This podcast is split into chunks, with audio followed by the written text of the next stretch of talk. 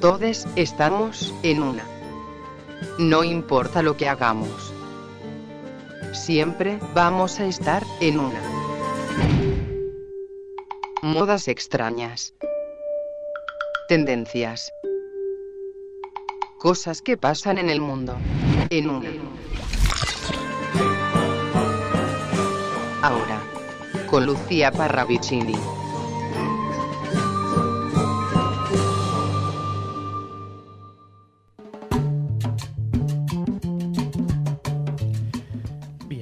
Estamos de vuelta y estamos dentro de los terrenos de En Una, ya eh, con Lucía. Hola, sí, Lucía. sí, sí, sí. Como habíamos anticipado, nos metemos en lo feo. Si es ¿Qué tan feo, ¿no? Sí, No ¿qué Es la sé. cosa fea. Me gusta que todos nuestros nombres, viste, tienen como la cosa adelante. Sí. Entonces, La eh, cosa la fea. cosa fea sería como... como este Resume todo, digamos. Resume todo. Bueno, voy a empezar como con un incógnito, pero que nos va a deslumbrar este camino del feísmo o esta estética, o podemos decir sensibilidad hacia lo feo. A ver, a ver si adivinan quién dijo esta... esta... ¿Quién dijo, quién dijo? ¿Quién dijo, quién dijo? Eso.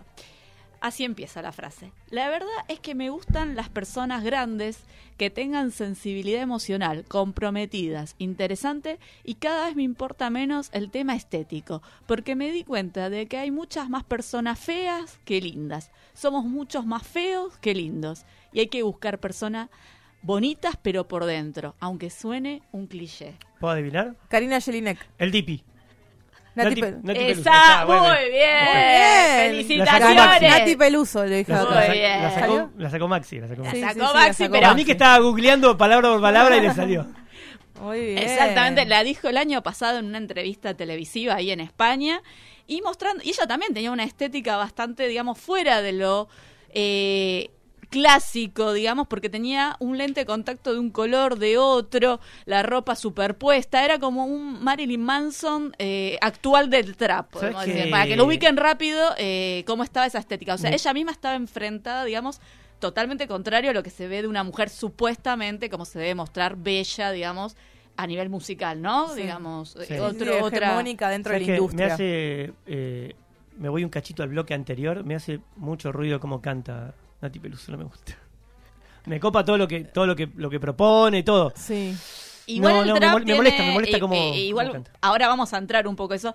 El trap adrede igual deforma mucho el idioma. Sí, pero ella se salva. O sea, y las tonadas, hay un juego que, Sí. o sea, Sí, sí, sí. Pero bueno, vamos con- adrede, con- digamos, eso está hecho así a propósito, pero bueno, sí puede ser un poco chocante, no siempre puede gustar, digamos.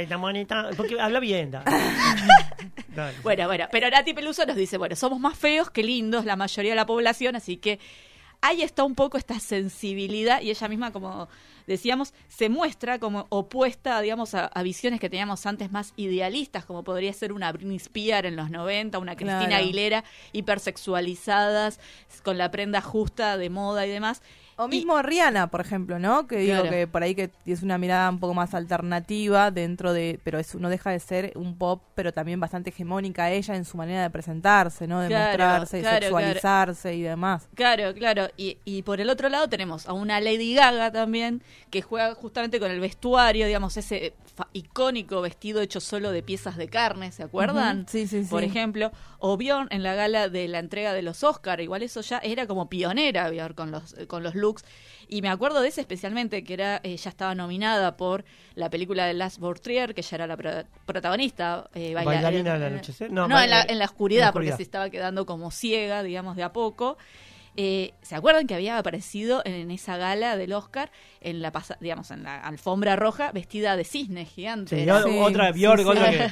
Dale, Bjork, mucho menos. Menos Bjork, menos. Bueno, Sí, sí, sí. eh, Adrián, no sé si está atravesado por la sensibilidad de lo feo o... Claro. o- ¿cómo- ¿qué, qué te, Sí, qué te genera la sensibilidad de lo feo? ¿Estás de- ¿Estamos de Estoy acuerdo? a favor, estoy a favor. y- pero, y- mi- o sea, te estoy diciendo yo que no soy.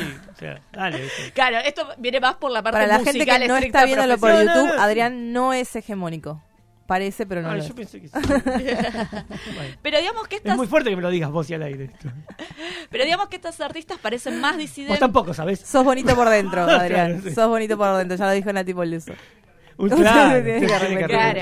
Bueno, digamos, eh, esta Bueno, no me distrae. Esta Perdón, perdón, me Bueno, distrae. perdón, perdón, Yo perdón. no, Mira, eh, espera, ¿sabes? me voy a. Perdón. Bueno, Mira, si no- va- vamos a volver a. Vamos al centro, por favor. Volvemos Sí, a, a- a- al a la. Si ruta. no- mira, si no te gusta. ¿eh? Al Ah, meollo. ya conocés la salida. Bueno, pero no. Me quiero quedar acá y Bueno, seguir dale. hablando de.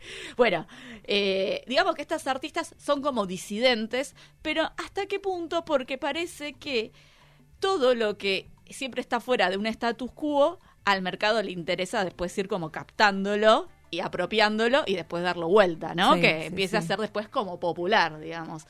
Y parece que está pasando esto justamente con la cultura de la estética fea. Digamos, como lo que antes de- se podría producir rechazo, digamos, hoy por hoy es abrazado, digamos, tanto por las pasarelas de moda como por las películas y tanto también como la parte arquitectónica que cada vez está de moda, por ejemplo, el brutalismo. El brutalismo no es algo moderno, existe ya desde mitad del siglo XX, que creció como, ejemplo acá, dos edificios muy claves, o uno que se me viene ya muy rápido, es justamente la Biblioteca Nacional. Eso es puro brutalismo. Sí. De la Sí. corriente de Susana Jiménez. La mole mole. Se de ap- la- aportan acá. De la corriente de Susana Jiménez, brutal. Brutal. Claro, gran palabra. Para decir brutal es espectacular. Claro. Es más Brutal. Susana, es más Susana brutal. Claro.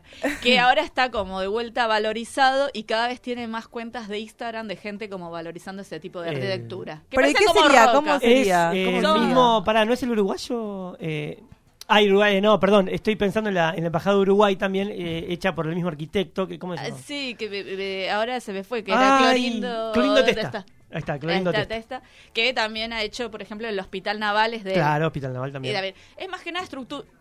Es la, es la que está hablando. Ah, claro. Claro, Si te escuchas el programa la próxima, te voy a pedir por favor. claro. Eh, acá me distraen o no me hacen la tarea. Claro. Así no se puede, chicos. Yo estoy googleando Eh, brutalismo. Ahí va. bueno, Uy, te va a aparecer cosa. bueno. Arquitectura voy a chequear por la duda. Claro. Bueno, digamos, son como moles más eh, Molis. de, cem- de cemento en bloque, justamente. Pero el Bien, tema, sí. Pero cada vez están más valorizadas y, eh, y con más cuentas de Instagram. Digamos, algo que antes era rechazada, o también en el arte, por ejemplo, en las películas, al principio, la cuestión de ver carne putrefacta como bien de los zombies podía ser rechazado, ahora es una estética valorada, por Claro, ejemplo. sí. Eh, es eso justamente, como algo opuesto que antes causaba repulsión, hoy por hoy es abrazada. O en las pasarelas, por ejemplo, que se había puesto en venta una zapatilla totalmente rota, se Sí. llama Ugly Snakers. Eh, y ahora valen millones, por ejemplo. Como Claro. que ahora eso estaba bien, digamos. Y, y aparte son eh, eh, como demasiado específicos en el. Ugly sneakers, o sea, bueno, sí, Claro. zapatilla fea. Sí, sí, sí. Sí. Digamos, obviamente, si hay algo que se considera feo, es porque antes había algo que también por oposición se considera como bello. Volvemos a decir. Y tal vez lo que tiene de especial es que tal vez lo bello, si vamos desde sus inicios, siempre el arte fue considerada bella, si vamos desde los antiguos griegos, desde la mitología y sus estéticas, siempre buscó el cuerpo perfecto, siempre la cuestión idealizada de relato heroico. Y para ir para ubicarnos rápido, una de las esculturas más famosas es 200 años antes de Cristo, que es la, la Conte. No sé si lo ubican esa. ¿Cuál es esa? No? Carla Conte. La Conte, para mí la Conte era Carla Conte. No, no, no. Que es la escultura que eh, en la época helenista fue. eh, A ver, la estoy googleando ahora también. sí, es la O Conte, con Sí, doble sí, sí, O. acá la encontré. Sí. Que es- representa dentro de lo que es eh, la guerra de Troya. Es un bardo esa escultura, es tremenda. es hermosísima, pero eso justamente era eh, el personaje que es la Conte, quería avisar que el caballo de Troya estaba justamente con los griegos adentro y quería avisarle a los troyanos que era una trampa. Justamente los dioses griegos saben de este, este aviso que iba a hacer este señor con sus hijos y le mandan serpientes para que lo asesinen y que no pueda dar aviso. Obviamente está representada justamente la agonía y la muerte de este personaje. Claro. En el relato mitológico, los gritos son espeluznantes, porque está muriendo de una forma horrible, asfixiado de a poco por serpientes. En la escultura, si se ve, no, es un grito casi apagado. ¿Por qué? Porque lo que se buscaba era armonía, simetría. Si hubiera sido así un grito real, hiperrealista, hubiera sido muy desgarrador y eso no se consideraba bello. Entonces, quiero decir, primero que nada, nuestra el arte y como consideramos siempre fue muy idealizado, muy único y exclusivo. Y hoy por hoy, tal vez el arte está diciendo, ¿sabes qué? Casi es imposible ser eh, así. Claro, Ese- la vida esa- real no es eso, ¿no? Claro, entonces a partir del barroco empieza a haber este cruce de decir, podemos meter lo feo, podemos meter cuerpos reales, ya los cuerpos desnudos no tienen que ser solo los representados idealmente dentro de la mitología griega, digamos. Ahí empieza el, el como pasar de vereda, digamos. Primero desde los, digamos, desde los griegos hasta el barroco, pasando por el renacimiento, etcétera, solo se podía retratar y hablar desde el lado de la belleza, de la simetría y la armonía. A partir del barroco en adelante se mete un poco de a poco la idea, che, vamos a representar el cuerpo tal vez de una persona común y corriente. ¿Y Claro. cómo es ella? Y tal vez con sus imperfecciones y tal vez con su vejez. Porque antes no existía el cuadros con gente vieja, por ejemplo. Claro. Claro. Entonces, hasta llegar inclusive al más expuesto, digamos, o al más representativo, que es Goya, dentro de una época, digamos, demostrar lo más desagradable, entre, bueno, entre paréntesis, ¿no? Se entiende a dónde vamos. Sí, Sí. Goya Entonces- tiene un par que son así como. Claro, uh, entonces sí. a partir de ahí pueden, haciendo yo un salto muy grande, de que hoy podamos ver una película de zombies y podamos entender esa cuestión de la carne putrefacta, porque si no, no hubiera habido este salto, sino histórico, ¿cómo hacemos de seguir viendo estas obras escultóricas a llegar a ver un muerto vivo, digamos? Claro. Y después, cómo el arte de eso, digamos, más pop o artísticos de trap, empiezan a tomar también toda esta estética de ver lo feo como algo positivo y tal vez algo más alcanzable, más urbano, más nuestro, en definitiva. O sea, Claro, que- me pasa, eh, me pasa que, que un poco lo relaciono por ahí con la estética del reality show. Viste que, por ejemplo, Gran Hermano tiene permitido hacer planos que no sean estéticamente, digamos, armoniosos dentro de la televisión con el hecho de mostrar solamente lo real. O sea, una conversación incómoda, haciendo de un plano, no sé, contrapicado, súper incómodo, que no, no tiene sentido, pero lo importante es lo que pasa, digo, lo real. Claro. Es como medio un poco también esa estética llevada a la, a la- Claro, a la vida justa- más cotidiana. ¿no? Claro, tal vez por eso también son tan exitosos y cada vez más, aparte, bueno, de, yo jugaba de este de las cuentas de Instagram, por ejemplo, también las que, por ejemplo, se ve como alguien sacándose el grano, por ejemplo. ¿viste? Ay, sí, eso a mí me, pone muy mal. Aparte, yo no lo puedo ver, a mí me, pone mal eso, ¿no? Sí, Como es que asqueroso. es un asco, sí. Bueno, pero es- estaría dentro de esta estética Sí. justamente de lo pensaba- feo del feísmo, digamos, Sí. como ir Sí. más allá de lo que, eso, volvemos de romper lo que Pero también hay una cosa medio de, eh, de gente que le da placer eso. Concretamente, ¿no? Obviamente. De- Eh, eh, bueno, es, ahí, una ¿no? sensibilidad. Una sensibilidad. es un paradigma. Sí, Entonces, obvio. digo, pero en eso encuentro un, radica una belleza. Sí, olvídate, sí, sí. Pero sí. digo, antes eso no estaba permitido. Y ahora, Claro. al contrario, es como que está sobredimensionado, podemos decir. O claro, sea, espectacularizado. eh, claro, sí. tal vez en unos años, ¿qué va a pasar? Como siempre, podemos decir, ahora parece que el status quo sería lo feo, digamos, o el feísmo. Entonces, seguramente en unos años, de vuelta, tal vez volvamos a ver como una Britney Spears, otra nueva Britney Spears, tal vez hipersexualizada, no lo Claro. sé. Pero quiero decir, volver a buscar otra vez referentes ideales que casi parecen que no los podemos tocar, digamos. Sí. Igual pensaba en esto que voy a ir al lugar común, voy a caer en, en, en- una porquería, pero ¿qué es lo lindo, qué es lo feo? ¿No? O sea, eh, Claro. en la Son cuestión subjetiva son convenciones, ya lo sé, pero en un punto me parece que vale también eso. Bueno, acá lo probamos, digo, está muy de moda gente vi- viéndose reventa- reventar granos y, y Claro. otro que lo, lo aplaude, digamos, y bueno, ahí está medio la sensibilidad justamente del feísmo. Eh, solo iba, solo puedo cerrar con Para un dato, cerrar esta primera parte, sí. pero porque estamos con la parte más histórica. sí, claro. Y quería tocar, porque no lo van a poder creer, esto de esta evolución, que el primer color como del feísmo fue instaurado por el hijito de Luis XVI y de María Antonieta. ¿Sabían que ellos estaban esperando y tardó mucho en nacer el varón que iba a ser el descendiente de esta monarquía, ¿no? Y obviamente cuando la María Antonieta eh, lo tuvo, estaba rodeado de gente y lo primero que vieron fue la caca del bebé Mirá. y decidieron que ese iba a ser el color que se iba a instaurar y se iba a poner de moda y ese color se Ay, llama no. caca dau- dauphin, existe y lo voy a decir porque lo creó el señor el colorista Luis Euchot Chevreul, me perdonen Bueno, el francés, sí. búsquenlo, esto fue en 1781 en adelante. Y el color es una mezcla de tonos amarillos y naranjas al que se añade gris para suavizar su in- intensidad. O sea, el color de caca, que es una cosa horrible, el feísmo fue el primer color que podemos decir instauró esta sensibilidad y estuvo de moda muchos años, justamente gracias a la caca de un bebé. Al- de este bebé, para los que Mirá. están viendo en YouTube, ese es el bebito. Miren, ahí eh, Lucía trajo eh, la foto. Hermoso, hermoso, hermoso, hermoso. Primera parte entonces de En una nos vamos a escuchar Valdés. Lo digo así con el acento medio raro. Valdés, porque no sé si es Valdés o Valdés. El acto. Ya venimos. Volvemos con la segunda parte de En una.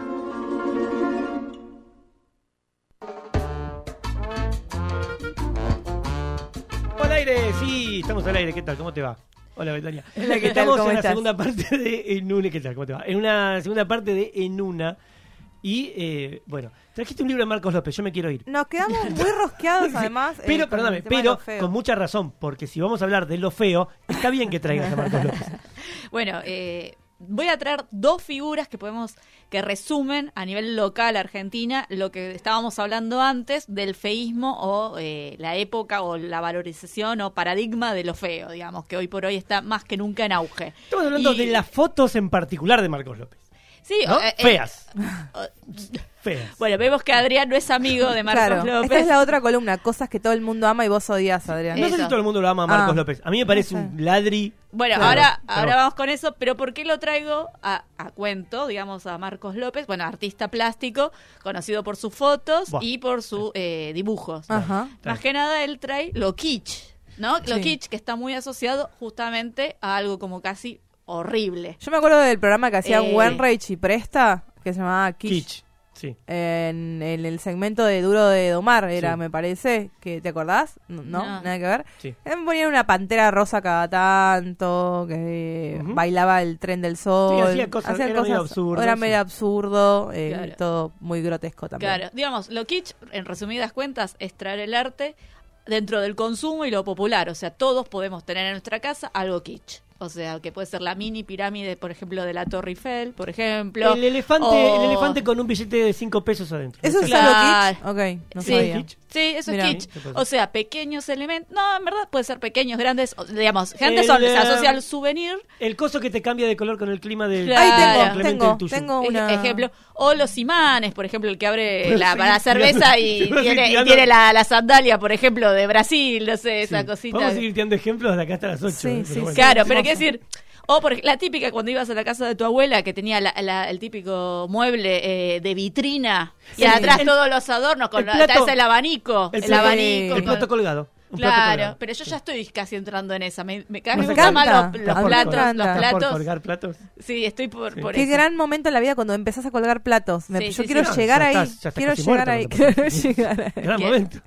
Claro, Pero- sabes que te queda muy, co- poco tiempo para limpiarlos, entonces se los empiezas a Claro. colgar. Ya los colgamos, no quiero lavar más. Que generalmente, vuelvo a decir, son, Es como colgar los botines y colgar los platos. No quiero lavar. digamos, son objetos que son mucho más accesibles. o sea, obviamente ninguno de nosotros puede comprar la Mona Lisa, por ejemplo, digamos, por decir algo muy Claro, raro. o eso sea, es un- una, un una, digamos, una Un pieza. póster enmarcado de la Mona Claro, resumiendo, digamos, una pieza única y repetible es inalcanzable, digamos. El kitsch lo que tenía que es una bajada a miniatura de cosas que gente todos podemos Claro. consumir y nos transporta tal vez anímicamente a otros lugares o espiritualmente te da alegría, vuelvo a decir. Resumiéndolo muy brevemente Bien. como estética o sensibilidad. Gente asociada justamente por su acumulación de varias cosas en algo feo, barroco. eh, aparte no es que hay estéticas, eh, vos decís, estudiadas, no, es una juntada de cosas. Es una acumulación, ¿no? Claro. Sí. Y también, por ejemplo, los enanos de jardín también, vamos a algo Claro. exterior también, Sí, o las fuentes. Bueno, seguramente ya todos vamos teniendo idea de El cosas. querubín que hace pis. Exactamente y demás. Y bueno, Marcos eh, López es como que medio que trajo todo eso. Él decía que, bueno, él dice en varias entrevistas que, ejemplo, el Ejército de Salvación, que son las ferias como americanas, él Sí. es como su lugar, su fuente de inspiración, porque él va y consigue tal vez, no sé, un sombrero de cowboy con un maniquí, eh, una campera, no sé, militar, y con eso lo junta y te hace una escultura, por ejemplo. No sé si ustedes fueron alguna vez a alguna exposición de Marcos López. No, pero me o- encantaría. o, o vieron alguna, bueno, también es muy em- emblemática, por ejemplo, usar referentes clásicos como la última cena de Sí, Da Vinci, sí. él la vuelve a componer, pero en plano eh, argentino puro, digamos, cortando el asado, digamos, A mí me eh, de pasó- un fin de semana, por Claro. A mí me pasó con Marcos López, más allá de lo que a mí me, me genere su arte, vamos a poner entre comillas, eh, yo lo conocí. eh, En persona. Sí. Pero sí. se saludaron, hablaron, entrevista o fue un hola le, chau. No le hablé. Pero mm, estuvo él, yo eh, hacía un taller de fotografía en su momento y él era muy amigo del profesor de este taller y un día vino a, A dar una charla. a- a- a- ahí a la, a la clase, ¿no? Sí, a dar una charla. Y, mm, y nada, y ahí pude ver, pude confirmar todo lo que yo creía acerca de él. eh, que es un ladrón, básicamente. ¿Pero por qué te parece un ladrón? Porque ¿No te copa que traiga el arte popular o esto kitsch No, y verlo no- desde no otro lado trata- más artístico? no se trata del arte popular. A mí me parece que lo que eh, lo que pasa es que va en contra de los conceptos que yo tengo acerca de la fotografía y de cómo es que uno eh, de la fotografía artística, vamos a decirle, ¿no? Eh, y, y él, en este caso, va totalmente en contra. Él, él genera las fotografías. Él- él- son escenas armadas por él. Claro, pero porque él Claro. quiere justamente reproducir tal Las vez. compone, Las claro. compone. Primero que nada usa los colores Sí, eh, bueno. primarios. Él quiere justamente porque justamente quiere eh, saturar, digamos, como lo kitsch. Volvemos a ver esa acumulación, esa saturación. Él también lo usa con los colores, los colores primarios, pero triplicados, duplicados y que se vean muy saltados. Por ejemplo, acá yo tengo esta foto en la es que una hay un- máscara de tigre que podría estar, Sí. digamos, del tren de la alegría o de un carnaval, lo trae, pero lo pone. eh, es lo que, y te lo lleva a una galería de arte. Eso también lo que quiere decir es algo que está dentro de lo popular, que vos tal vez lo estás negando, él lo trae y dice, bueno, esto puede ser alto también, de cultura alta también. Claro. Vos, ¿por qué lo estabas viendo como solo algo denigrante? También le está dialogando tal vez a una clase más alta, diciendo, yo si lo pongo en una galería, ya esto cobra otro valor. Claro. Por eso digo, Esta es la, gusta, este- la- la estética, por ejemplo, la estética de lo feo, traído de vuelta desde algo que él lo puede ver bello. Volvemos a lo mismo. Este paradigma está. Nada, es una. po- Claro, esta foto, por ejemplo, pero, está bien. eh, igual, Eh, después que quiero sí, cerrar algo, nada más que. Nada más que si- también lo que podemos decir, él al poner esto valor, eh, digamos. Realmente, eh, ¿quién lo termina consumiendo también? Digo, la clase baja le sigue interesando verlo desde un museo, no lo va a poder apreciar, digamos, no sé al final eh, cómo termina este círculo, pero está claro que él quiere producir un diálogo o por lo menos quiere chocar, digamos, con lo que se estaba viendo antes. ¿Viste Eso está los, claro. los videos de Catriel?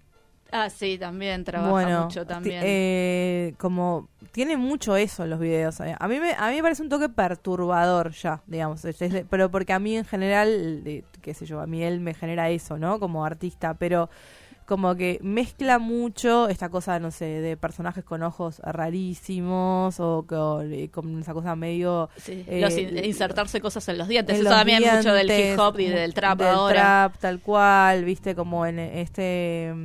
hay una, hay una canción, no me acuerdo, que se llama algo de XD, no sé cuánto, Hola Ah, Mina ah, XD. sí, ese es un que video. está con Paco tanto- Amoroso. está Ese con es, Paco su, es su dúo, digamos, más Claro. común, digamos, que también tiene varios temas. Y que aparecen, por ejemplo, muchas cosas vinculadas a, a Boca, digamos, Sí. muchas camisetas de Boca o cosas así como. De o de los videojuegos, porque en verdad ellos están en otra Claro. realidad con los Simpsons también, pero visto desde algo más barroco, digamos, bizarro, barroco y demás, digamos, o lisérgico también, porque Claro. es como un viaje hacia Es medio, es medio a un universo paralelo de todo eso, digamos. Sí, sí. Pero bueno, vuelvo a decir, justamente es este eh, eh, verlo ahora como algo estético, como recuperado, podemos decir. Esto como eh, más conocido, digamos, Marcos López, pero ahora, desde lo que es solo virtual de estas eh, plataformas, TikTok, que tal vez nosotros ya estamos como años luz, parece, ¿no? Porque es como más para los Sí, chicos. Más para la sí, privada. sí, sí. Eh, hay alguien que la está rompiendo mal, que ya igual pasó porque en Twitter la están nombrando, ya hay traperos que la llaman para que, la- que los tuneen sus vestimentas, Ah. que es eh, esta reina, digamos, o nuevo fenómeno dentro del TikTok, que es arroba Miranda, la que mira y anda, todo junto esto, hay que buscarla así. Miranda la que mira y anda, así todo junto. Sí, y la verdad que la mina la rompe, a mí me gusta mucho, me parece muy divertida, digamos, creo que cuando llegás, podemos decir que llegás a nivel de estas plataformas, es cuando tenés ya un hater oficial que hace videos de reacción a, a Ah, los otros videos. Claro, claro, ya está, llegaste. Ay, si hay alguien que te odia, listo, es todo lo que necesitabas. Claro, es como, ya está, tocaste. Sí. Bueno, y lo que tiene De- ella, eh, solo la escribo Sí. y ya nos metemos si quieren todos a participar, porque se- eh, eh, aprovechando como uno de los, de, la- de los temas musicales, enseguida a ustedes dos les mostré videitos cortos sí, sí, de sí, ella de vimos. TikTok. Y, Porque obviamente no la conocíamos. Claro, porque bueno, ya los 20 nos quedaron un poco, Un poco a la vuelta. sí. de Y aparte porque la que está en la onda sos vos, ¿no? no. Claro, por eso- Por algo tenés esta columna. Y claro, me la gané, me la gané. Obvio. Eh, por eso veo videos de TikTok para no perder Porque algo de juventud. ramen. Bueno, estoy Sí. ahí rascando. Sí. No me quiero ir de la ¿Te- te- juventud. ¿Tenés TikTok? ¿Te bajaste TikTok? Eh, tengo la app, por eso, Por eso por, eso conocí a Miranda, Mirá, la que mira. y bueno. anda. No, en verdad tengo que reconocer que un amigo me pasó la data y dije, besitos, Te muchas sirve, gracias. claro. muy buena, Claro. muy buena data. Y ella lo que usa justamente es mucha superposición de ropa, de texturas. Por ejemplo, puede ponerse eh, un pantalón, después otro pantalón encima todo cortado mal, un vestido de 15, pero después ponele, se cuelga eh, peluchitos de mm, distintos colores eh, y de collar usa una tanga, por ejemplo, y inclusive usa hombreras por e- de globos. Claro. Globos, nada, porque le pintó, quiso. Y así sale para festejar el Día del Padre, por ejemplo. Hermoso. Y lo muestra ella. O sea, no solo se viste en su casa y vos decís, ¿Cómo ah, será? eso lo hace ella al frente del espejo para nosotros, digamos, como para la gilada. No, la, chi- la chica sale así, ¿eh? O sea, Claro. sale así a la calle. Quiero que se levante a las 7 de la mañana y verla cómo hace para levantarse, porque yo no, o sea, para ponerme las sombreras de globos y el vestido Claro. de 15 a las 7 de la mañana con un pantalón rasgado, ¿no? Claro, O sea, y, a, y a usted le, le- ¿qué yo acá llego a vestirme. a Claro, mañana. ¿qué les pareció los videos? Bueno, ella ya está Yo contando vi un poco. ¿Y qué les los pareció? Te videos, eh, a mí me parece que si estás buena, eh, medio como que lo- eso de lo feo, te, te tiras cualquier cosa encima y, y va, Te queda bien. y anda claro. bien, sí. Sí, sí, sí, es el caso de esta La chica. ventaja de la gente linda. Eh, sí, claro, sí. sí, me, me parece que, que- que un poco hay hay, mucho, hay un 70% de lo que hace la mina está bancado solo por eso. Claro. Eh, o sea, si cuando estás buena, cualquier cosa. eh, Sí, o sea, sí, sí. Claro. bien, por más que digas, ay, qué feo, qué feo. Nada, Claro, pero bueno, no parece que esta A mí chica me que es a mí igual- diseñadora de Pero- indumentaria pero- de la FADU, digamos, la está... la Pero está- banco, banco que esté eh, estudiando ahí en, en la FADU, que está buenísimo, Sí. y que me parece que, que eso le dé un marco teórico a lo que hace. Claro. eh, le da un concepto, le da, ¿no? le da Sí. otra, Claro. otro volumen. Pero creo que es la que la tiene más clara justamente de esta era, digamos, del feísmo, digamos, lo está apropiando y dice, yo No, saben está qué, bien. Y, y vuelvo a decir, ahora la están llamando de distintos artistas o algo diciendo, che, Claro. tuñame, haceme Sí, la sí, ropa sí. para ahora para salir a, a la gira, lo que sea, y ella va. No, me parece que, me parece que está, está bueno lo que hace la piba. Eh, eso después, eso- esos diseños que, que- que veíamos recién en, en la cuenta de ella, ¿los vende después? ¿Qué hace? ¿Se lo pone ella y después ya está? Sí, para mí ella lo muestra, vuelvo a decir, o sea, así se hace como conocida, popular, y después cualquier artista, o tal vez alguien común y corriente, que tal vez tiene el poder adquisitivo, tal vez la llama y la mina te tunea, o sea, no hay problema. A mí. ¿sabes qué me gusta? Eh, sí. Arroba Miranda, la que mira y anda, Bien. todo seguido. Todo junto. En TikTok. Está, eh, digamos, como que es su fuerte, digamos. Para Y- que puedan, para que puedan ver de qué, de qué estamos hablando. sí. A mí me gusta mucho de eso que te permite un reciclado de ropa. Digo, ¿no? Como que empezás a agarrar cosas que tenías y quizás no la usás y te la superpones, te la superpones, te la superpones. El otro día fui al cine, eh, 4 de la tarde, un cine de barrio que- te dije. chi- Sí. chiquitito. Y había una chica, esto solo quiero contar, Sí. una chica que estaba vestida con una camisa como de vestir blanca, tipo blusa, y arriba un corset negro de fiesta. Y yo me quedé como, dije como, mira qué bien. O sea, mira cómo lo resolvió. Me pareció muchísimo para ese contexto, pero entendía que eh, era parte de, de esto, ¿no? Como de una estética que estaba girando. Y además hay también. una cosa que es ponete lo que quieras. Petiste como se te cante ¿Qué el orto. me importa? Claro. Sí, como sí, quieras, sí. qué sé yo, no sé. De última, si no me gusta, no lo uso yo, Claro. pero hacé lo que Sí, sí, quieras. sí. sí. Sí, bueno, Salvo que vuelvan los tiros bajos, ahí sí estoy totalmente lo en bajo, contra. estás en contra. Sí. Bueno, ya vamos a hablar ahora de las cosas que usan todos eh, y nosotros no. Eh, pero antes de eso, porque ya se viene, o hay, eh, ah no, teníamos, hay un cierre de, de Betania en Lugar. Muy cortito. Hay un cierre de Betania en Lugares y después vamos con el final. Pero ahora nos vamos a ir a escuchar un poquito de música.